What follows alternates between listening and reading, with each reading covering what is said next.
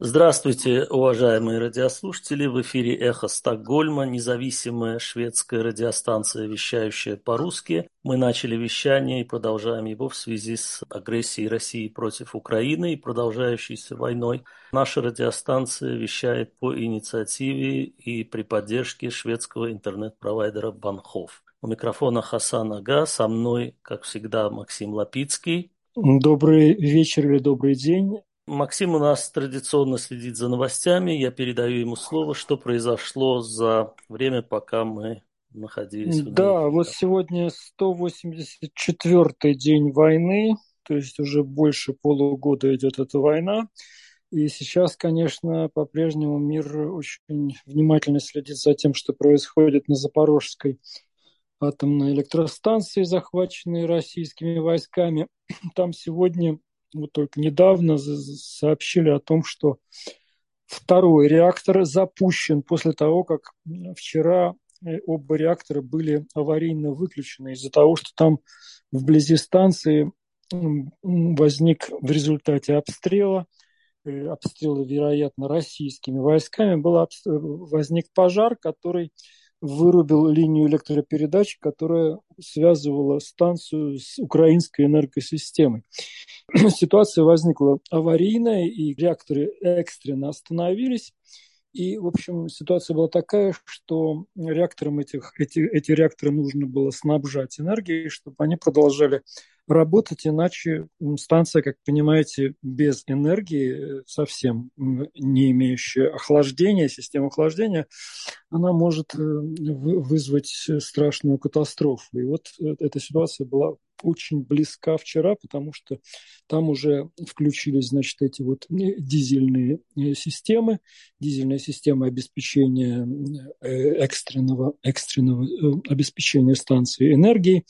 Но сегодня оба реактора включены. И, в общем, на станции ожидают по-прежнему миссию МАГАТЭ, и вроде бы э, российские, российская сторона собирается ее принять. И, в общем, такая ситуация очень серьезная. По-прежнему остается вокруг Запорожской атомной станции.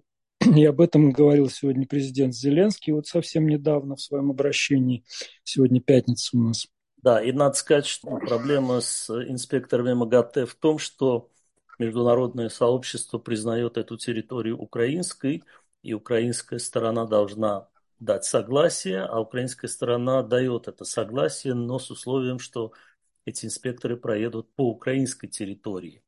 А российская сторона согласна принять инспекторов МАГАТЭ, но с условием, что они проедут по российской территории на вот это вот, э, то есть с восточной стороны на вот эти вот э, оккупированные земли Украины. Да, но вообще речь идет о том, что... И что там не будет представителей Россию, Украины. Вот это условие России. России. демилитаризовать эту, эту зону 30 километров вокруг станции, вывести оттуда войска и создать нейтральную зону, но пока что до этого не доходит, этого сделать невозможно, и, и по-прежнему это остается таким козырем российской стороны, как будто которым она, она шантажирует, в общем, и, и мир, и, и Украину, и, и, и всех. А в Украине, кстати, сегодня сообщили о том, что они закупили достаточное количество всевозможных э, противорадиоактивных э, медикаментов, ну, в частности, там йодовых соединений,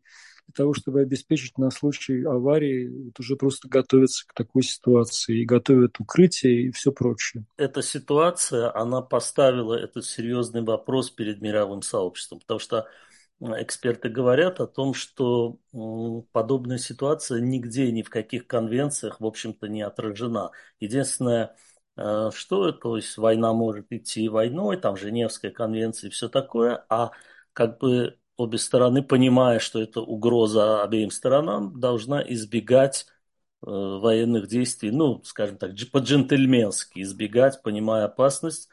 И, в общем, до сих пор такого прецедента не было, чтобы война шла вокруг мирной атомной электростанции. Это впервые, и, конечно, ну, я надеюсь, что все разрешится для всех нас, для всего мира, потому что это коснется абсолютно всего мира. И этот... Ну, во всяком случае, Европу уж точно Европу коснется. точно, да, и Россию саму, самую, и все и Беларусь, и все, все страны вокруг достаточно вспомнить ну, да. Чернобыль. Э, просто я напомню нашим слушателям, что впервые о повышении радиационного фона э, забила тревогу Швеция, где Чернобыль и где Швеция, и сообщили об этом из русскоязычных СМИ, как раз радио Швеции, на котором Максим Лапицкий проработал много лет. Поэтому вот откуда аукнулось это эхо и вообще началась вся проблема стало известно, а так э, по Киеву шла демонстрация первомайская сразу после аварии. То есть тогда это хотели скрыть. Сейчас это точно скрыть не удастся. И эта проблема, я надеюсь, все, мы все надеемся, что все разрешится благополучно, но в дальнейшем, конечно, мир, какие-то вот как после Первой мировой, когда запретили химическое оружие, как-то сейчас должны более строже запретить эти военные действия. И страны, которые э, подвергают весь мир такой опасности, они должны все-таки какую-то большую ответственность нести. Я не знаю, санкции ли это или что, но, в общем, должны сразу вступать какие-то международные, э, ну, не знаю, резолюции, какие-то документы, которые сразу, то есть без каких-то долгих принятий решений, сразу эти страны поставят, ну, вне закона, и, потому что это очень серьезная опасность как говорится, такая все-таки обычная война, это ужас, в ней страдают люди, но все-таки ядерная катастрофа, это... Ну, в общем, да. И мы, как стоит напомнить, что представители НАТО заявили, представители стран НАТО заявили, что если Россия действительно спровоцирует и какой-то радиоактивный ядерный инцидент на Запорожской АЭС, то это будет воспринято как прямое нападение на, страны НАТО, и уже вступит всего пятая статья, и НАТО вступит в эту войну. В общем, тоже как бы серьезная будет, угроза, да. Будет, будет эскалироваться, да, и, и, в общем, этого уж точно никто не хочет, да? Да. Новость у нас следующая, что Путин подписал указ, согласно которому Э, на будущий год э, он собирается увеличить число военнослужащих вооруженных сил Российской Федерации на 137 тысяч военнослужащих и доведет значит, общее количество до миллиона 37 э, тысяч военнослужащих, плюс еще 900 тысяч гражданских сотрудников российской армии – вот, таким образом, порядка значит, двух миллионов будет э, российская армия. Э, это такое как бы увеличение на фоне того, что сейчас э, западные официальные лица говорят, что от 70 до 80 тысяч военнослужащих российских были убиты или ранены с тех пор, как Россия вторглась в Украину, вот за эти 6 месяцев. К тому же заявили о том, что Путин и Шойгу уволили минимум шесть генералов за медленное продвижение, за небольшие слабые успехи в войне против Украины. Об этом пишет британская разведка в своей сводке.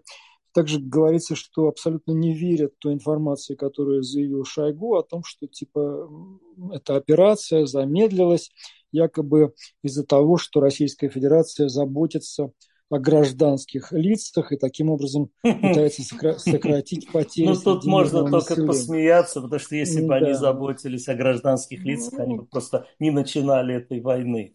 прежде ну, всего да, отме- отмечается как раз, что, что Россия наносит новые удары, и в том числе вот этот удар, который был на День независимости нанесен по железной дороге в районе населенного пункта Чаплина, где погибло по меньшей мере 26 человек, двое детей по поезду с гражданскими людьми. В общем, был нанесен удар ракетный. Российская сторона заявляет, что они стреляли по военным.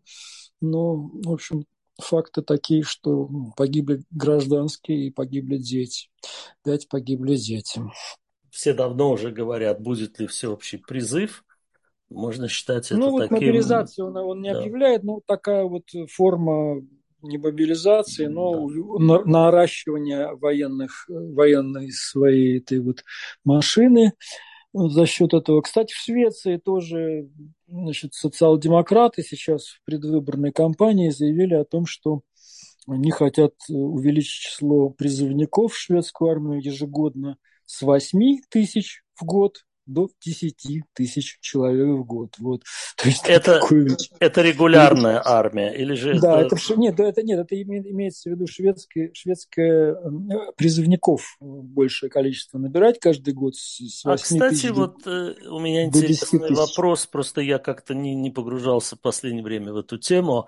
Я угу. помню, что до э, правого правительства Рейнфельда это угу. примерно 10 лет назад, был обязательный военный призыв. Такой вот, ну, конечно, в прекрасной шведской Нет, форме. Его не сравнить с советским, но, в общем, молодых людей, мужчин призывали в армию, там, по-моему, на 7-8 месяцев. А при да. правительстве Фредерика Рейнфельда это было отменено, призыв стал добровольный, но и время было другое, более мирное. А как сейчас? Социал-демократы вернули обязательный военный призыв для всех? Или же ну, опять... он в Швеции сейчас э, как бы обязательный в смысле том, что ну, при этом как бы призывники в Швеции могут выбирать форму службы, причем при том, что если люди говорят, что они пацифисты, например, там, или по каким-то другим причинам не хотят служить, то они да, могут то есть насильно выбрать, это надо пояснить, да, насильно в Швеции альтернативную форму службы, формы каких-то работ, каких-то еще дел, но это не, как бы не обязательная служба. Призыв в Швецию не обязательный. Но многие хотят просто даже служить, на самом деле, я просто знаю, вот молодежь шведская, они многие очень хотят в армию пойти. И даже отказывают, говорят, что у нас перебор в этом году. Да, но, но с другой стороны, вот сейчас я читаю чаты военных шведских, они говорят, что, ну, ребята, хорошо, конечно, говорите о том, что вы хотите увеличить число призывников, но просто шведская армия не в состоянии их принять. То есть э, при нынешнем бюджете, хотя бюджет военный шведский был увеличен до 2% ВВП, вот как раз с началом войны российской в связи с вступлением НАТО, потому что это норма НАТО 2% от ВВП, от э, валового продукта. Но при этом военные специалисты говорят, что такого количества призывников шведская армия просто не может принять. То есть их же нужно обучить, их же нужно как бы там, Содержать. снабдить, да. То есть это так как бы дополнительная нагрузка на бюджет армейский. И это, в общем, сделать э, не так просто. Так вот говорят и, специали... э, специалисты шведские. Просто поскольку наши слушатели не знают шведских реалий, я тоже хочу рассказать один случай. Я разговаривал с молодым человеком, который не служил в армии. Я спросил его, а как это было? Он сказал, меня позвали, я пришел на комиссию, со мной просто побеседовали. Я сказал, что у меня есть свои причины. Там он был человек религиозный, он сказал, что я там совершаю молитвы в определенное время. Ему сказали, он сказал, я не смогу сочетать одно с другим. Ему сказали, ну окей, в таком случае иди, ступай с Богом. И здесь нет таких вещей, как откосить от армии. Достаточно просто выразить свое нежелание там служить и насильно никого туда загонять не будут. Наоборот, вот как Максим рассказывает, есть люди, которые хотят служить, и э, на них нет места. Вот. То есть да, это не, это не значит, что, они, что здесь э, просто все прямо мечтают и все милитаризированы. Но действительно условия в шведской армии совершенно другие, не ну, на с самом деле, и, и, и, и, и там и деньги определенные платят, и по субботам и воскресеньям люди отъезжают. Э, Шведская армия, конечно, абсолютно не российская, и здесь, э, в общем, армия это в каком-то смысле еще и, безусловно, социальный, то, что называется социаль, социальный лифт, да, то есть здесь армия, я просто смотрю на ребят, которые служили, у них а, а, от армии остаются как бы очень-очень хорошие связи, что в Швеции имеет очень большое значение. Вообще в мире как бы люди, имеющие какие-то такие вот связи, что какие-то сохраняются отношения именно в армии сложившиеся, которые людям потом помогают по жизни. Вот такая вот тоже есть штука с армией, связанная в Швеции. Да. Я не знаю, как это в России. Наверное, все-таки не совсем так, хотя, может быть, тоже какой-то степени. Перейдем дальше к каким-то еще новостям. Вот интересная новость о том, что здесь в Европе очень многие встревожены тем, что Российская Федерация на фоне того, что повышаются очень резко цены на газ, и это действительно серьезная проблема, хотя не настолько серьезная, что кто-то тут будет мерзнуть зимой, но тем не менее из-за того, что замораживается строительство Северного потока-2, из-за войны, э, Но, тем не менее, вот как сообщает BBC, неподалеку от границы с Финляндией в России сжигают ежедневно газа 4, 4 почти 4,5 миллиона кубометров газа в сутки. Вот, сжигается на стоимость 10 миллионов долларов каждый день. Просто сжигают в атмосферу, выбрасывают этот кошмар.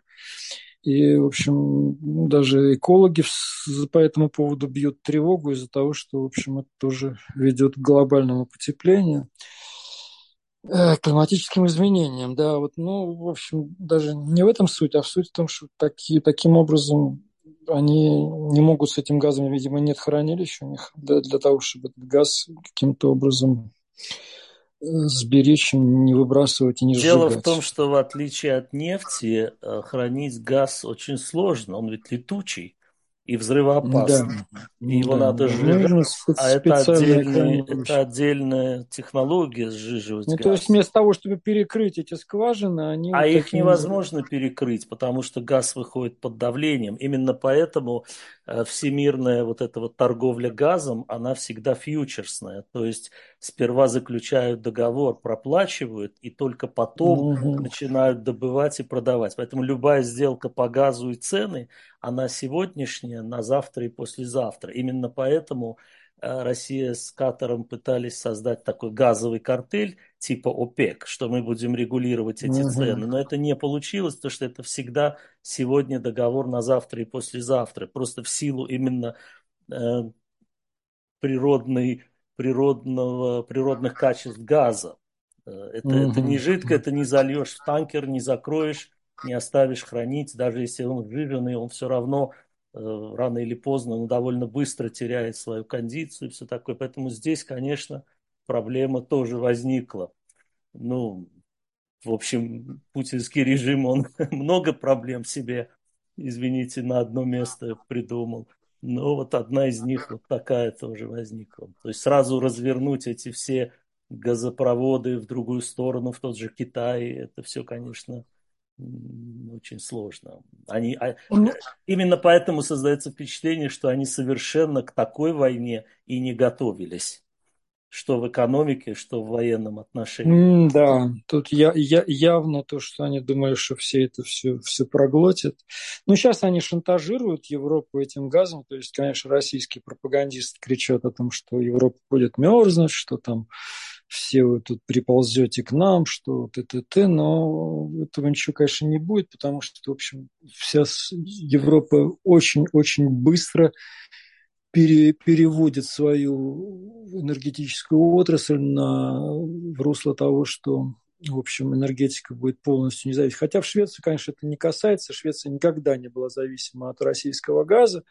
Ну, да, и здесь... в этом смысле вот я хотел сказать, что многие страны Европы могли бы у Швеции как-то технологии выживания, в хорошем смысле слова выживания, в холодных условиях. Все-таки Швеция страна довольно Ну, хотя, знаете, в Швеции, в Швеции все-таки идет сейчас очень большая дискуссия по поводу ядерной энергетики. Здесь очень, очень сейчас многие политики, те, кто говорили о том, что надо сохранять ядерные станции, в том числе консервативные политики, которые не хотели закрытия этих ядерных станций, на чем настаивал Центр и Зеленая партия. В общем, с помощью социал-демократов они же закрыли несколько реакторов на ядерной станции. Закрыли сначала Башебек станцию около Мальма, да, которая находилась вблизи Копенгагена. Ну, там, ладно, там датчане очень протестовали. А станция Рингхальс была закрыта частично. И, и даже были протесты, чтобы закрыть станцию, в которую Швеция инвестировала на территории Финляндии, потому что это близко к границе. Да, да, да, да. То есть вот это все сейчас очень большая дискуссия идет, поэтому, ну, сейчас все практически партии, ну, конечно, кроме зеленых и центра, которые всегда были противниками, не считаются такими самыми зелеными партиями в Швеции, они все говорят о том, что на ядерную энергетику опять придется сделать ставку, и, в общем, к этому все идет. И, и ну, конечно, с, больши, с большими расходами, потому что они сделали ядерную энергетику невыгодной, то есть очень повысили налоги, связанные с ядерной энергетикой, и, соответственно, в общем, компании просто перестали обновлять станции, перестали их модернизировать, и, в общем, сейчас э, на это потребуется несколько лет для того, чтобы опять восстановить ядерную энергетику. Может быть, даже 10 лет там понадобится. Но она будет восстанавливаться и наращиваться. Интересная новость поступила. Генеральный директор турецкой компании по производству Байрактаров Халюк Байрактар подтвердил, что не будет поставлять беспилотники Байрактар в Россию. Заявил, что компания полностью на стороне Украины – и ничто не может заслонить сотрудничество с Украиной, независимо от того, какая сумма будет предложена за эти вот э, беспилотные аппараты. Но при этом сообщается о том, что все-таки Иран начал поставлять беспилотники в Россию, и каким-то образом э, через Иран э, начинает работать финансовая система российская, то есть они тоже каким-то образом значит, с Ираном пытаются взаимодействовать. А, по поводу российской финансовой системы. В общем, Иран такой союзничек появился в России, который, значит, таким образом работает. Беспилотники, они ведь есть и у России самой. И да, то, что, и то, что есть, Иран поставляет, есть, хотя, все-таки хотя байрактары, они имеют ну, определенные э, а, определенные моменты, которые лучше, чем другие беспилотники. Поэтому Конечно, если брать регион Ближнего Востока, вообще с древних времен Персидская империя и Османская империя, то есть такая надстройка современная Иранская Исламская республика и Турецкая республика, они всегда, ну, э, встречаясь и пожимая руки, они все-таки по-восточному, конечно же, конкурируют в любом регионе вокруг и вокруг себя, и вот сейчас, э, может быть, в Украине. Но мне кажется, что пока мы не видим таких успехов. Ну, говорят, что все-таки у, у Ирана как... нет того количества, которое они обещали. Да и качество тоже. Вот я это и хочу построить. сказать, что это и качество тоже. Пока они себя... Mm. К сожалению, оружие, о, о качестве оружия мы знаем по результату войны, к сожалению. Ну, так, так уж сложилось. Поэтому пока успехов иранских беспилотников мы нигде не видели. Так, так уж глобально, как это Ну вот тут еще появилась новость о том, что из Тайваня будут э, поставляться дроны-бомбардировщики ближнего действия.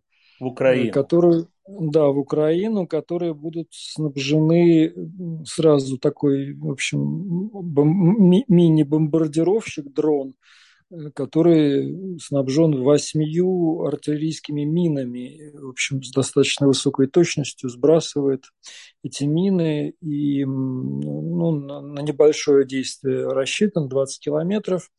Ну вот есть такая информация о том, что из Тайваня эта штука будет доставлена.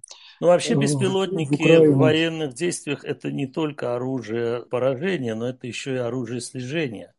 И конечно, плане, разведка, да. В этом плане беспилотники Байрактар, конечно, очень успешно себя проявили и во время Карабахской войны вот 2020 года и вот сейчас. Э, ну, сейчас говорят о том, что именно беспилотники Камикадзе, это их работа вот в, э, в том, что происходит в Крыму, да, то есть вот эти все налеты на аэродромы, на э, склады боеприпасов в Крыму. Это как бы есть информация о том, что это беспилотники, небольшие беспилотники, камикадзе, которые Но были чьи запущены. Они? Запущены, есть запущены... информация, чьи они? В Карабахской войне это были израильские беспилотники Харо. Они не, ну тут есть американские беспилотники, угу. я так понимаю, на вооружении сейчас э, украинской армии, которые вот именно используют. Они совсем небольшие, и, видимо, они даже были запущены с территории Крыма. То есть это операция каких-то, э, в общем, таких э, диверсионных, малых, малых групп. Э, диверсионных групп украинских, угу. да, которые там работают по этим, по этим всем аэродромам и по всему. То есть их очень сложно перехватить, потому что они с небольшой дальности пускают допускают. Что называется, закольцуем тему Турции. Президент Эрдоган выступил с заявлением да, презид... по Крыму.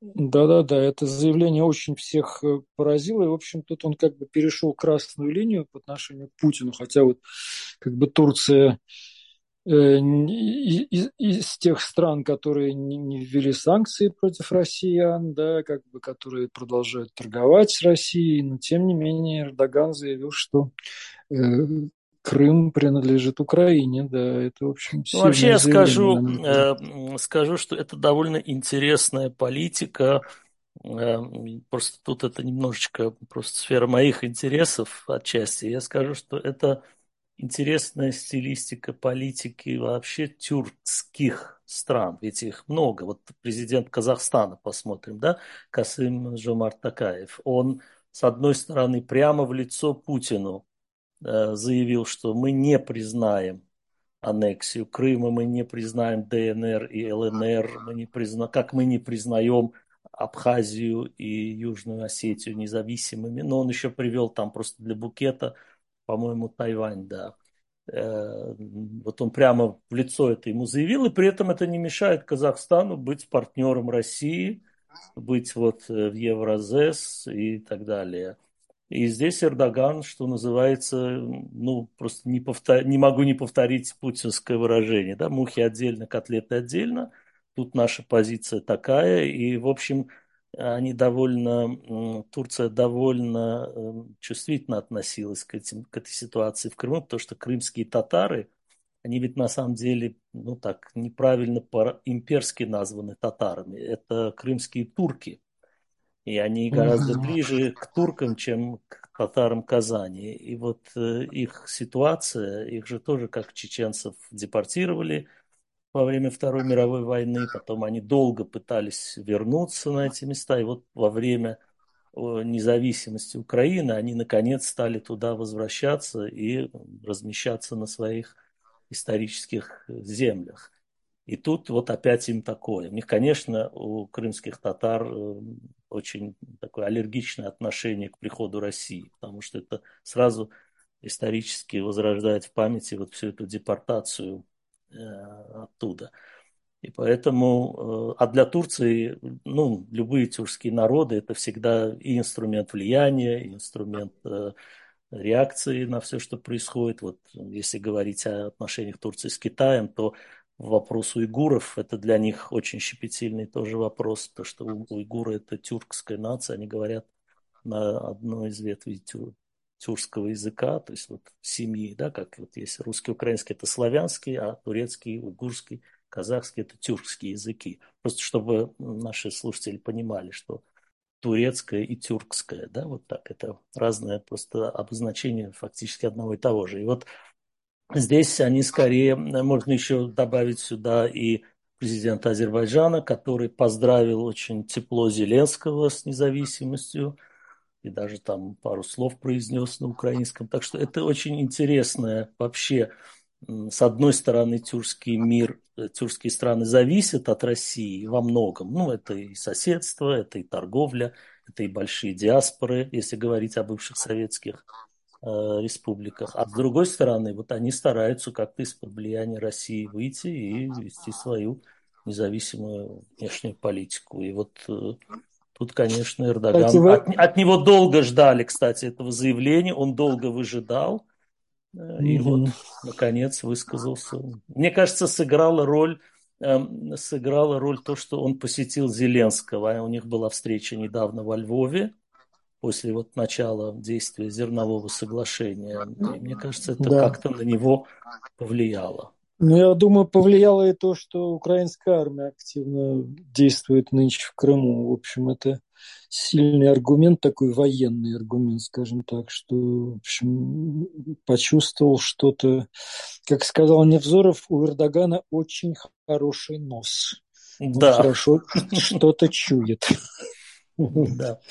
Ну, это опытный политик, довольно давно правящий. Он много раз э, удерживался у власти, и у него много противников во внешнем мире. Он и с Соединенными Штатами позволяет себе противостоять довольно активно в ряде вопросов. Так что здесь, конечно, его мнение, оно, оно, Кстати, оно... значит, они встречались в Финляндии вчера, была встреча Э, в Финляндии, Швеции э, представители там на дипломатическом уровне, но вот была консультационная встреча по поводу э, как раз членства в НАТО Швеции и Финляндии с Турцией прошла встреча. Как бы подробностей никаких нет, я пытался выяснить какие подробности, но они ничего не говорят, но во всяком случае такая, такие встречи происходят. Вот так, вчера такая встреча была, консультации были по этому поводу. Посмотрим, ну, как это будет разви- развиваться появилась такая информация, что с начала войны россияне написали,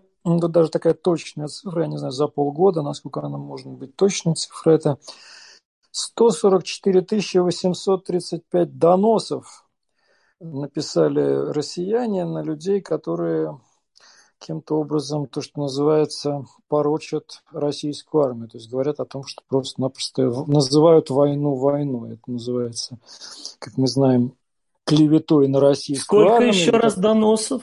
144 835, да, ну, как Довлатов говорил, я да. понимаю, что Сталин был большой мерзавец, но кто же написал эти все миллионы 4 доносов? миллиона доносов, да. 4 миллиона доносов. Миллиона ну, доносов. тут вот, ну, успели, значит, 144 835 доносов за то, что, значит, вот это вот компрометирует российскую армию, военную операцию, да, называют войной, видимо, да, ну вот ну, говорит о э, состоянии российского общества. Хотя и, это может быть небольшая цифра для России, но тем не менее вот показательно это. Мы да. тут э, на одной э, конференции при университете Мальме обсуждали как раз еще до украинской войны, мы обсуждали Путина, состояние дел в России, и вот была часть ораторов, на стороне которых я нахожусь. Они считают, что дело не в личности Путина, и это, это тоже моя такая теория, и даже не в личности Сталина.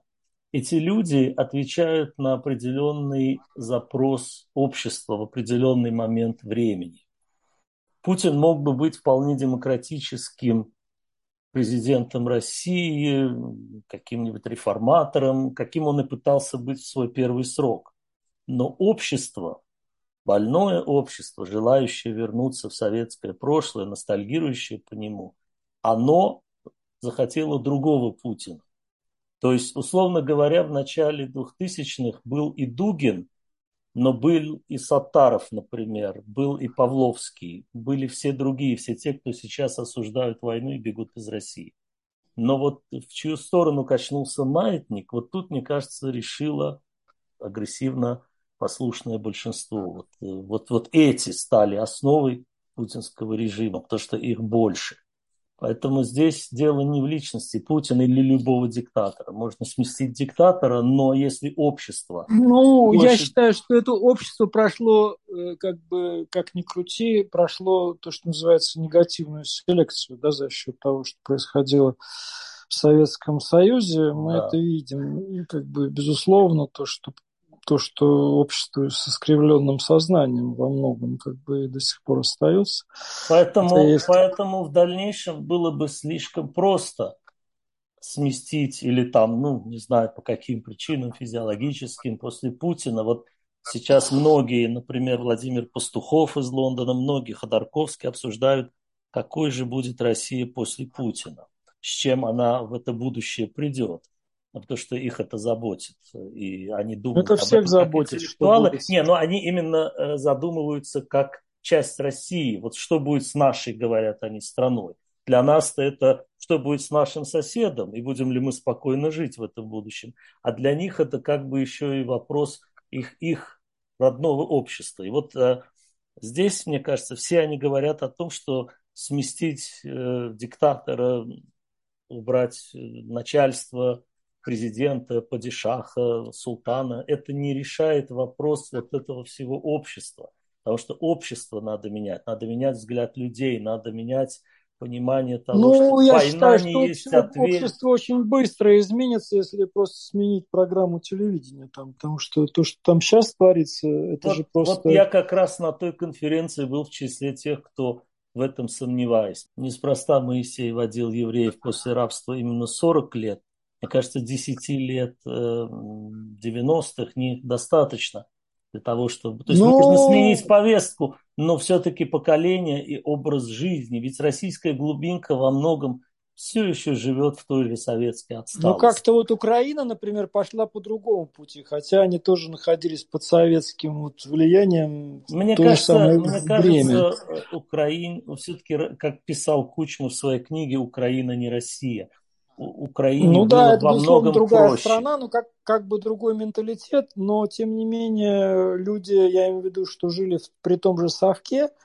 и, и с теми же как бы примерно условиями, даже может быть похуже, но они, у них сохранилась какая-то вот эта вот другая, другая ментальность, да. Ну, не знаю, с чем Была это связано. программа «Куклы», где Шендерович э, как автор сценария, он, значит, сделал э, такой сценарий, написал, что «Титаник» — это Россия, или «Россия» — это «Титаник». И вот как бы там пародировался фильм «Титаник», но все герои были российские политики, а плывут они на корабле «Россия». Но по сюжету мы понимаем, что это «Титаник». Мне кажется, что размеры России, и не только физические размеры, но и все остальное – и вот это вот бремя имперского прошлого и советского прошлого и всего-всего-всего, мне кажется, это очень сложный э, организм такой большой, который за 10 лет не развернешь. И для этого нужен какой-то консенсус, что вот, ребята,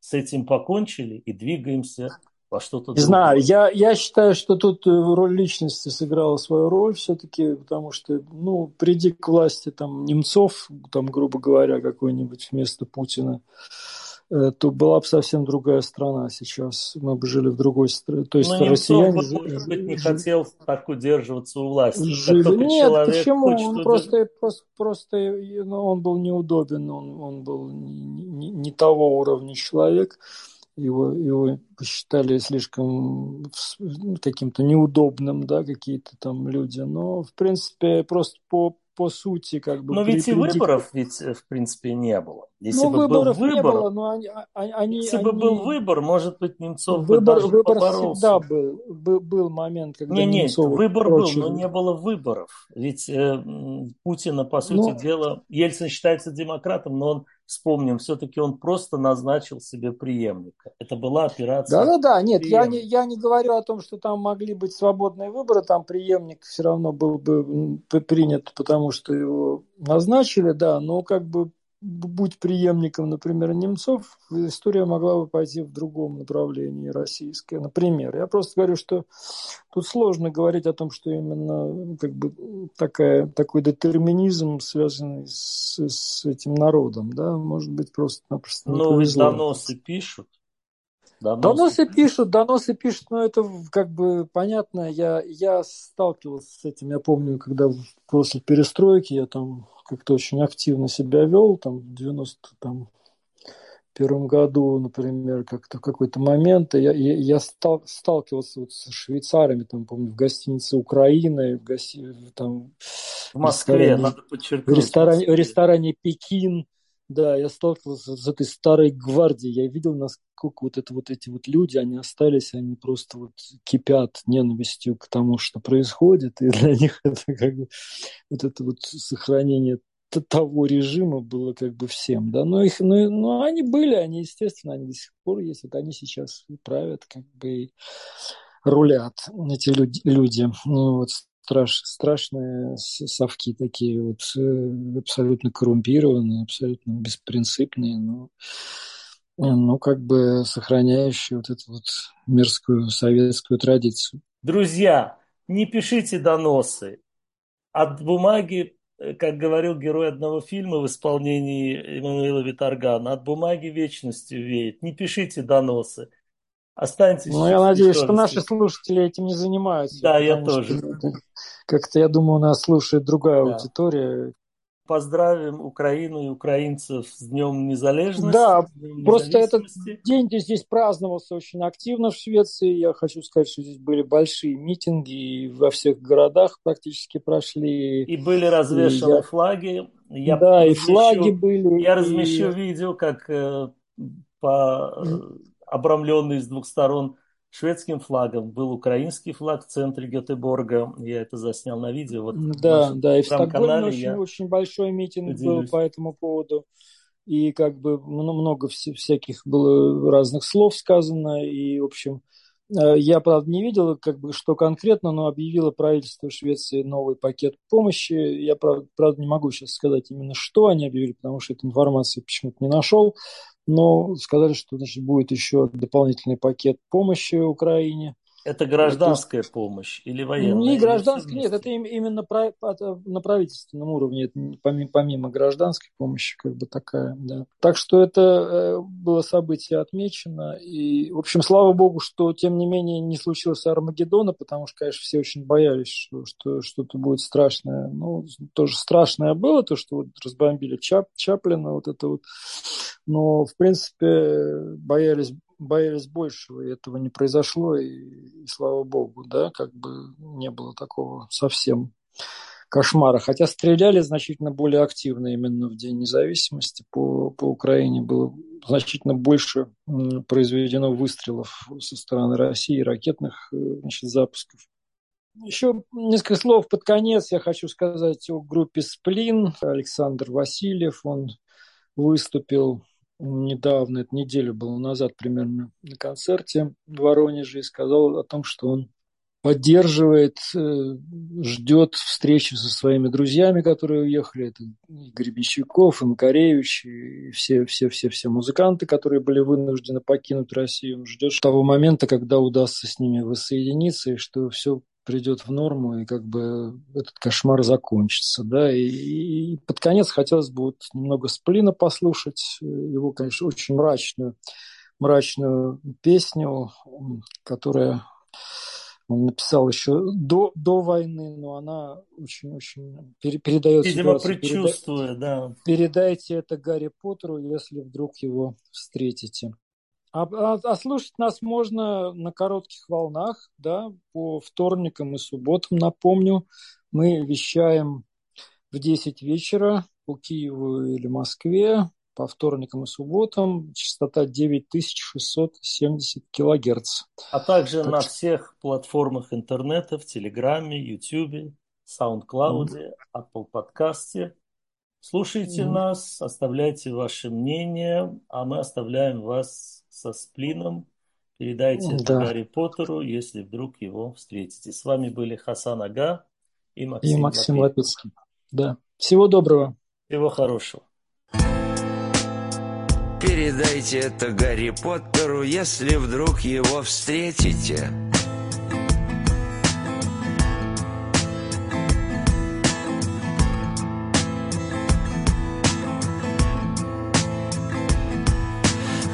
Гарри, привет, как дела, приятель? Надеюсь, что ты там еще не спятил.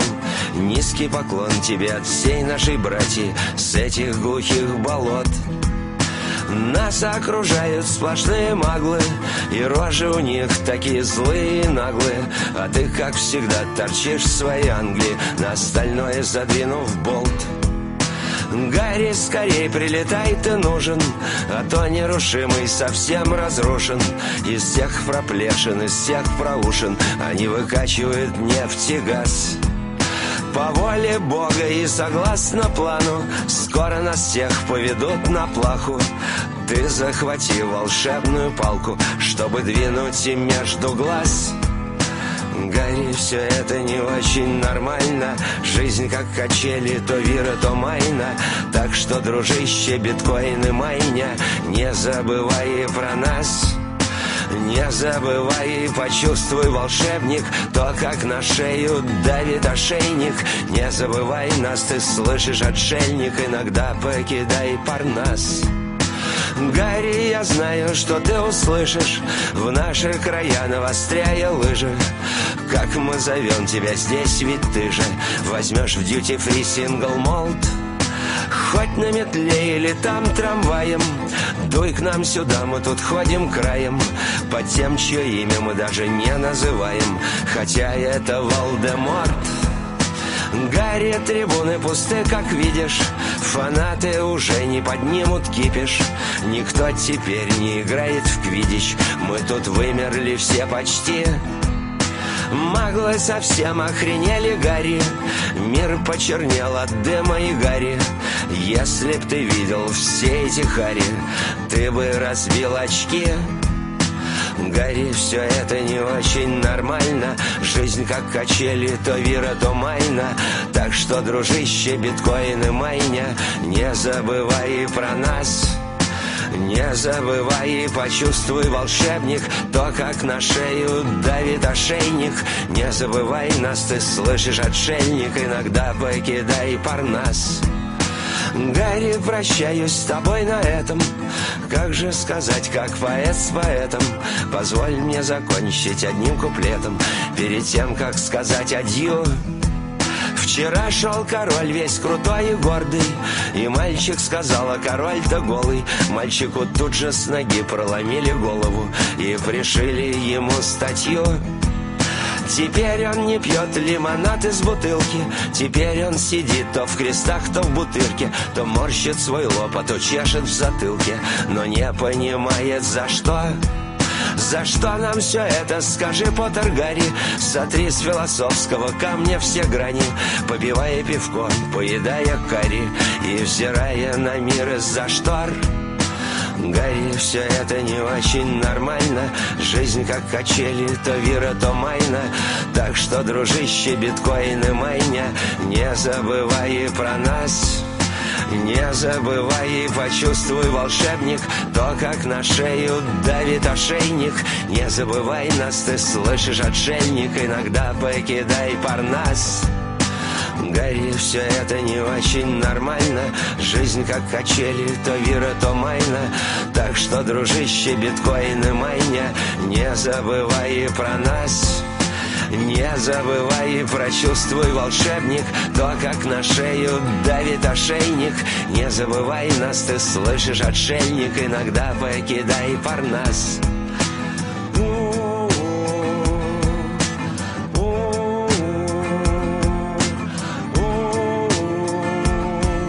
За что нам все это, скажи, Гарри Поттер?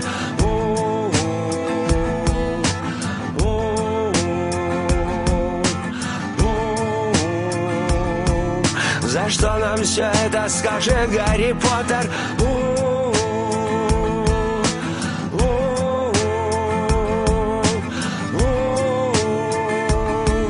За что нам все это, скажи, Гарри Поттер?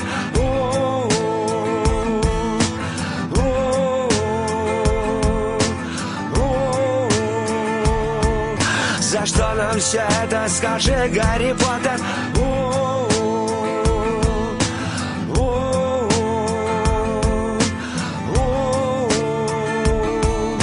За что нам все это, скажи, Гарри Поттер?